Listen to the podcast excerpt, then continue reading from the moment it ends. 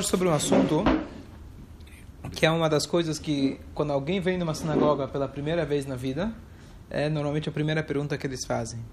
Por que vocês ficam balançando durante a reza? Hum. Tá certo? E mais uma coisa curiosa, que é curioso, não posso afirmar isso, mas se você olha na sinagoga, você vê alguém lendo e não está se balançando, ou que ele não está acostumado, ou muitas vezes é um goi. É verdade. Chamou de agora. Não, não, eu não estou aqui para julgar ninguém, não estou falando um statement, só estou dizendo que É é, a gente naturalmente já tem esse negócio de se, de, de se balançar. Então, o que, que significa isso? Por que, que a gente se balança? Então, eu lembro uma vez, muitos anos atrás, eu estava numa, numa época de férias, meus pais, colocando uma casa em Atibaia. E os pais se juntavam nas férias, e para nossa sorte, não muito com a nossa vontade, eles contratavam um professor de férias que vai ensinar a Torá pra gente. Imagina, tem que ensinar a Torá. E, mas era clima de férias. Então eu ia assim, não com muita vontade para essa aula. É férias, é férias. Amarra. E aí, não, era marra, mas não ia com vontade. Eu lembro que um dia eu cheguei e só tava eu. Todo mundo faltou. Imagina, férias, não sei o quê. Aí o professor, ele falou, olha, não vou dar aula completa, não sei o quê, ninguém veio, mas vou te ensinar uma coisa bonita. Foi essa a pergunta que ele fez. Por que a gente se balança? Aqui, então, estamos para elaborar nesse assunto. Então, ficou gravado para mim a resposta. Está escrito o seguinte, em Matan Torá, quando Hashem foi dar a Torá, a Torá fala para a gente, Vayar Ha'am Vayanu. O povo viu e ele tremeu. E se moveu, se movimentou. E daqui traz o Balaturim. O Balaturim é um comentarista clássico, que ele é autor do livro chamado Tur. Boa tarde, já comentei dele recentemente, que ele é um autor e nos Humashim hebraicos. Você tem normalmente, nos mais básicos, você tem três comentaristas. Rashi, a tradução para o aramaico Unkelus, e entre os dois você tem letrinhas bem pequenas, sem pontinhos, que é o Balaturim. Esse Balaturim, ele é o pai do famoso Rabino Asher, na época medieval, e ele, menos uma nota, Eu e ele, uma bela noite, numa noite só, ele escreveu o comentário dele sobre toda a Torá. Imagina, você está com insônia uma noite, o que, que você faz? Liga a televisão, abre o jornal, vai comer alguma coisa. Ele estava com insônia e falou, sabe o que? Estou enjoado hoje. Escreveu um livro. Comentou a Torá inteira numa noite. E os comentários dele, né? Essas eram as noites de insônia. E aí o comentário dele são comentários que seguem o Derech do Remes, o caminho do Remes são as dicas da Torá, valores numéricos, numerologia, etc. E ele então foi impresso em todos os Humashim, a maioria dos Humashim hebraicos, você tem lá a explicação do Balaturim. Então ele traz, o Balaturim fala, esse é o motivo que nós nos nos movimentamos durante a reza, a gente se mexe, etc. E a fonte disso é desse passo que fala que o povo tremeu. E depois ele fala, Kol atzmotai tomarna Hashem hamocha. Esse passo que nós falamos no sábado de manhã e está nos Salmos, Salmo 35. Kol atzmotai tomarna. Eu lhe louvo Hashem com todos os meus ossos. Tem um rabino que foi o diretor, o fundador da Yeshiva de Petrópolis por muitos anos, que hoje ele mora em Israel, tem quase 100 anos, Rav Binyamin. Com certeza já devem ter ouvido falar dele. Todos os rabinos, a maioria dos rabinos aqui de São Paulo, foram alunos dele, mesmo Rav Dishi, Rabino Shammai, Rabino Zulai, Rabino Abu Tshbu do Rio de Janeiro, Rabino Batá, todos esses rabinos aqui de São Paulo foram alunos do nessa Yeshiva de Petrópolis. E o Rosh Yeshiva deles era esse Rav Binyamin. Depois ele fez aliá, está morando em Israel, e que tem a vida longa e saúde, que Baruch Hashem é uma pessoa incrível. Ele mesmo, ele estava no segundo que ele estava, pelo menos na história aqui, é, ele tem um livro dele, acho que ele conta isso, que na hora que ele estava sendo na, na paredão para ser fuzilado, chegaram os aviões é, terminando a guerra. Uau. Naquela hora, exatamente naquela hora. Ele se salvou e, e ele abriu esse festival de Petrópolis, que realmente continua até hoje lá em Petrópolis. Então, o que eu ouvi falar, esse detalhe eu ouvi falar, mas assim, uma pessoa extremamente especial, muito, muito especial, fora do comum. E dizem, Rabi Binyamin, você estudou lá com ele? Estudou lá com ele? Você vai saber. Eu, eu nunca fui em Yeshiva, nunca fui. Você vai- Mas Rabi é top. É top. do top do Top. top. Então, esse Rabi Binyamin dizem, pelo menos, o que a lenda diz, é que no Shabat de manhã, quando ele chegava nesse trecho da reza, que falava Kol Atzmotai Tomarna, eu louvo Hashem com toda, toda a minha, todos os meus ossos, você podia ver nele que realmente ele estava rezando com todos os ossos. Você via, você percebia aquela hora que ele estava rezando com todos os ossos. Se é lenda ou não, mas a história fica clara de que quando a gente reza, a gente tem que tentar se envolver o máximo possível. Entre parênteses, uma coisa importante, curiosa, curiosa não, uma coisa essencial, de que quando nós rezamos, diferente de quando você vai visitar uma biblioteca, você vai numa biblioteca, você tem aquela plaquinha silêncio, tá certo? Você entra numa yeshiva, você entra numa yeshiva, você entra numa sinagoga, e dependendo da linha da sinagoga, às vezes você passa na frente, né? Alameda, Alameda Barros, Alameda São Vicente de Paulo, você escuta lá de longe as pessoas gritando, tá certo? Fala, o que está acontecendo? Quem está brigando? E na verdade estão rezando, estão estudando. Por que isso? Porque a maneira que nós servimos a Deus tem que ser com, todas nós, com toda a nossa força. Inclusive, é a, é exigência da Allahá. Ler com os olhos não vale.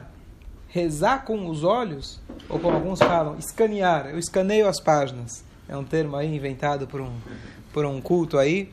Eu escaneio as páginas, é sagrado. Ler com os olhos não vale. Tá bom? Razo Shalom para alguém que não pode falar, tem algum problema, tudo bem. Mas, mas você tem que pronunciar as palavras. E com exceção da Amidá, que tem discussão se se deve ouvir as suas palavras ou não, toda reza você mesmo tem que ouvir aquilo que está falando. Certo? E mais ainda, além da necessidade pela própria reza, isso é importante para nós mesmos. Para a gente se conscientizar que realmente Hashem está ouvindo, você precisa conversar com ele, conversa mesmo, em voz alta. Para você se conscientizar que Hashem está ouvindo. Sem isso, você não cumpre a obrigação do Shema etc. A Amidá tem discussão se você tem que falar ao ponto de você mesmo ouvir ou não. Mas a Amidá tem que ser, no mínimo, babuciada e não em silêncio absoluto. Certo?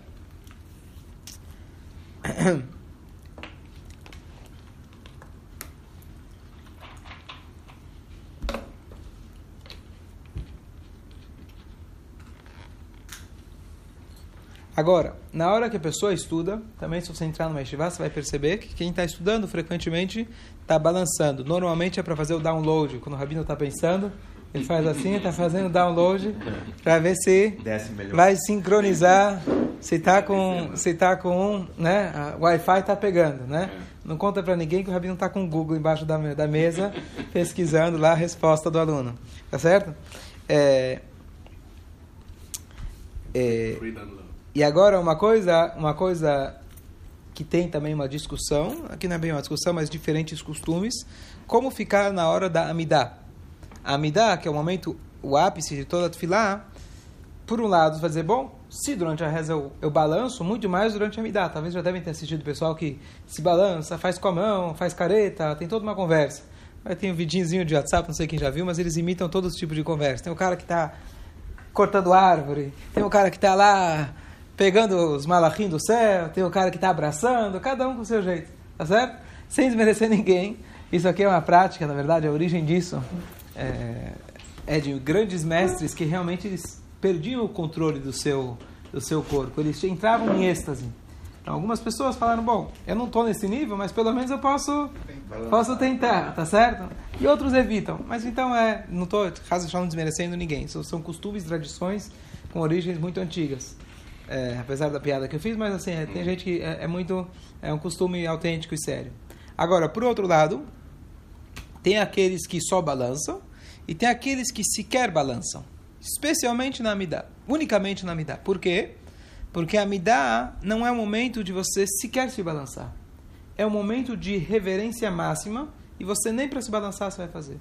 Você fica em silêncio, os pés estão juntos, está falando em voz baixa tem aqueles que sequer se balançam durante a Amidá. É uma reverência total.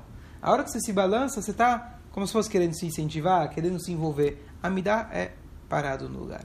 Então tem esses dois, esses dois costumes aí de ou se balançar ou justamente fazer questão de não se balançar. Durante a Midá você não deve segurar nada, às uma sacola. Tem até uma discussão, por exemplo, você está num parou na rodoviária, você está lá vai rezar você está com a mochila nas costas. Não, no Brasil você não vai deixar, né, colocar a mochila, senão você acaba a Midá, não tem mochila. Então a questão de quanto você pode estar segurando, se vai te distrair, não vai te distrair, mas de maneira geral, você não pode estar segurando nada durante a Amidá, nada. Agora é, até está escrito também, a pessoa tem que rezar, se for olhar na Lahata, a pessoa tem que rezar de olhos fechados, tá certo? Ou, no mínimo, colocar o sidur na cara para não olhar nada para fora. Talvez assistiu alguém rezando assim. Mas a outra opção, e talvez hoje em dia, especialmente a mais recomendada, é que você olhe no sidur. Número um, para você não se confundir, não falar palavras erradas. Pessoas que já rezam há muitos anos, vira e mexe, erram nas palavras, esquecem. E mais ainda, a queduchá das letras ajudam a gente a se concentrar melhor. Então, olhar dentro do Sidur e mesmo segurar o Sidur, se for necessário, se não tem uma mesa na tua frente, etc., precisa aproximar o Sidur, o Sidur não tem Mas problema. não porque ele. olhar for- olhar para fora do Sidur de forma De nenhuma. forma De forma nenhuma. Certo? Na Midah, especialmente. Certo?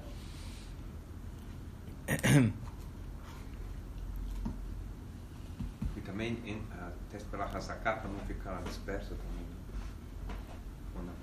Não entendi. Esperar razará para não ficar disperso. E que em silêncio? Tô dizendo? Não entendi. É, é. A pessoa tem que esperar razará Parado. Parado, sim, sim. A gente para no lugar, a gente fica atrás esperando até a gente dá os três passos para trás. A gente fica lá esperando. Quando o Hazan chegou perto da Nagdishah, aí você dá os três passos para frente e Não, a gente saindo, voltando, aí, sai da posição, vai no banheiro, vai na cozinha, volta. assim, isso de esperar atrás é importante, mas assim, se você, assim, o mais importante da reza você já fez que é a Midah. Se você precisa sair, tem um motivo que justifica, então você, você sai, certo?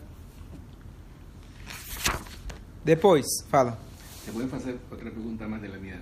Si Sí. usted llega atrasado, Uma coisa muito bonita, o comentarista do Talmud, Pnei Yoshua, na, no Tratado de Brachot, ele traz o seguinte: todos os nossos, eh, os nossos membros, de alguma maneira, se envolvem com a mitzvah.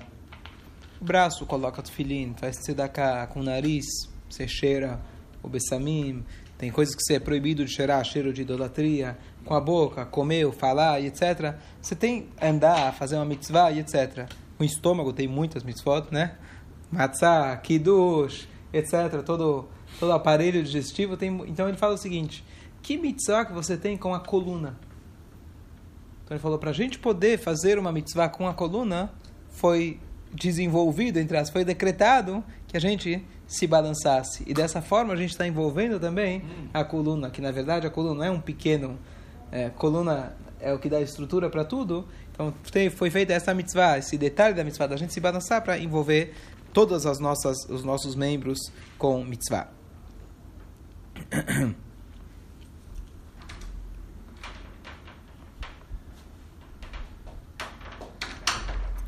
É, como eu falei antes, tem essa diferença, essa discussão em relação a se você se balança ou não durante a Amidah. Então, uma das provas que você traz. Lá não. É, uma, das, uma das coisas que se traz é que a gente aprende a Amidah, a regra da Amidah nós aprendemos de Haná. Haná é protótipo histórico de rezar em voz baixa e fazer Amidah. A Amidah, na verdade, a reza da manhã foi feita por Abraham, da tarde Yitzhak, da noite Yaakov, mas eh, a reza sendo feita em voz baixa, a primeira pessoa que fez isso na história foi Haná, que foi a mãe do profeta Samuel Shmuel. E de lá, dessa história de Haná, da descrição que a, que a Torá conta pra gente dessa Haná, a gente deduz várias leis de como se rezar, para onde você tem que estar virado, como de rezar em silêncio, a concentração e assim por diante. E uma das coisas que ele traz é que Rak sefatea naot. Somente seus lábios se moviam. Na hora que você diz que é só os lábios se moviam, quer dizer que o resto do corpo inteiro não se movia. Então essa é uma prova para aquela opinião que diz que durante a Midah sequer você balança para aumentar a concentração. Certo?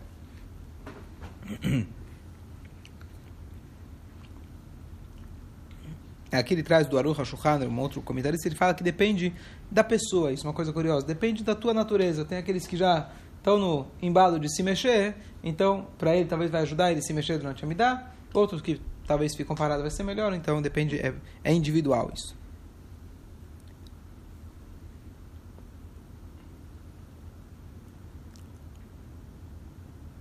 Ok. E por último,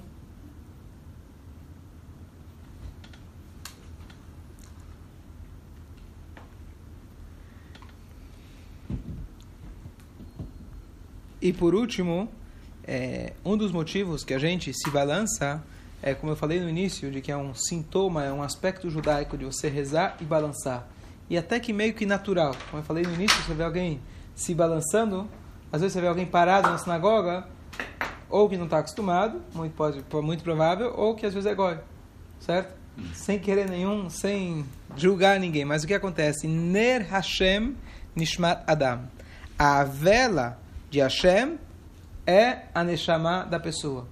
Nossa Neshama, a melhor alusão, o melhor exemplo que nós temos aqui na Terra é a chama de uma vela. O que é a chama de uma vela? Ela está sempre subindo, uma das poucas coisas na natureza que elas estão sempre querendo subir. E a vela, se você vira ela de ponta cabeça, ela apaga. O que, a vela está simbolizando? Eu quero subir, eu quero subir. Se eu perguntasse para a vela, mas me fala uma coisa, se você subir, você vai apagar. Se a chama subir como ela realmente quer, você vai apagar. O que, ela te responde? Eu falo, não estou preocupado. Importante é subir. Essa, na verdade, é a linguagem da Neshama de um judeu. Ele fala, eu quero crescer, eu quero fazer a vontade de Hashem. Não, mas vai ser difícil para você, você vai ter que se esforçar. Às vezes vai ter que ter, morrer por isso. Um judeu, quantos judeus não morreram pela fé? Fala, não estou preocupado com isso. Estou preocupado em fazer a vontade de Hashem que me criou. Então, a vela, a característica dela está sempre se mexendo, além do vento, mas isso que ela se mexe é porque realmente ela está querendo subir, querendo subir, e esse almejo constante dela que faz ela balançar. Então, quando nós rezamos, Ner Hashem Nishmat Adam, a gente está revelando nossa alma através do estudo, através da, da, da reza, a gente se balança bastante. Então, de novo, os grandes mestres, eles saíam de si, eles perdiam o controle corporal e eles se balançam, tá aqui, traz uns estavam, começavam a rezar aqui, se encontrava ele do outro lado da sala no, no final da reza, mas não era um show. E isso acontecia quando eles rezavam sozinhos, que eles deixavam esse êxtase espiritual. Quando eles rezavam na frente dos outros, eles não faziam questão. Que isso também é uma questão importante da gente não querer aparecer. Às vezes alguém está falando, poxa, está todo mundo se balançando aqui, está todo mundo fazendo careta, vou fazer também, tá certo? Às vezes a pessoa está querendo mais aparecer e se enquadrar e etc, do que realmente se concentrar. Então, isso tem que ser com algo mais natural do que você querer, é, do que você querer, raso shalom, aparecer. Aqueles que fazem, aqui a gente não está para julgar o outro. Se tem pessoas que fazem isso, com certeza eles têm a kavaná adequada. Estou falando para cada um de nós meditar que mais importante do que fazer, fazer esse movimento e você muito mais fazer uma coisa brusca, tá certo? Então a gente lembra que às vezes na estivá aparecia pessoas novas, etc. E, sabe, o cara mal sabia ler, rezar, mas o balançar ele logo pegou rápido, tá certo? Então a ideia é que a gente é, que a gente se balance, mas como um resultado, que nem ele falou antes, olha que coisa curiosa. Antes ele falou que é muito de acordo com a natureza da pessoa. Peraí, a gente não tem muitas mitzvot que falam pra gente a natureza atuar. Uns colocam filhinho porque gostam, outros não. Ou é para colocar ou não é para colocar. É para balançar ou não é para balançar? Então, justamente, talvez essa ideia que ele está falando para a gente é uma coisa que tem que ser meio que natural. Não vou falar para você balança ou não balança. Tem que ser uma coisa natural sua, porque se não for natural, talvez vai te desconcentrar. Vai fazer que você se concentre no balanço e não se concentrar, porque realmente você tem que é, se concentrar.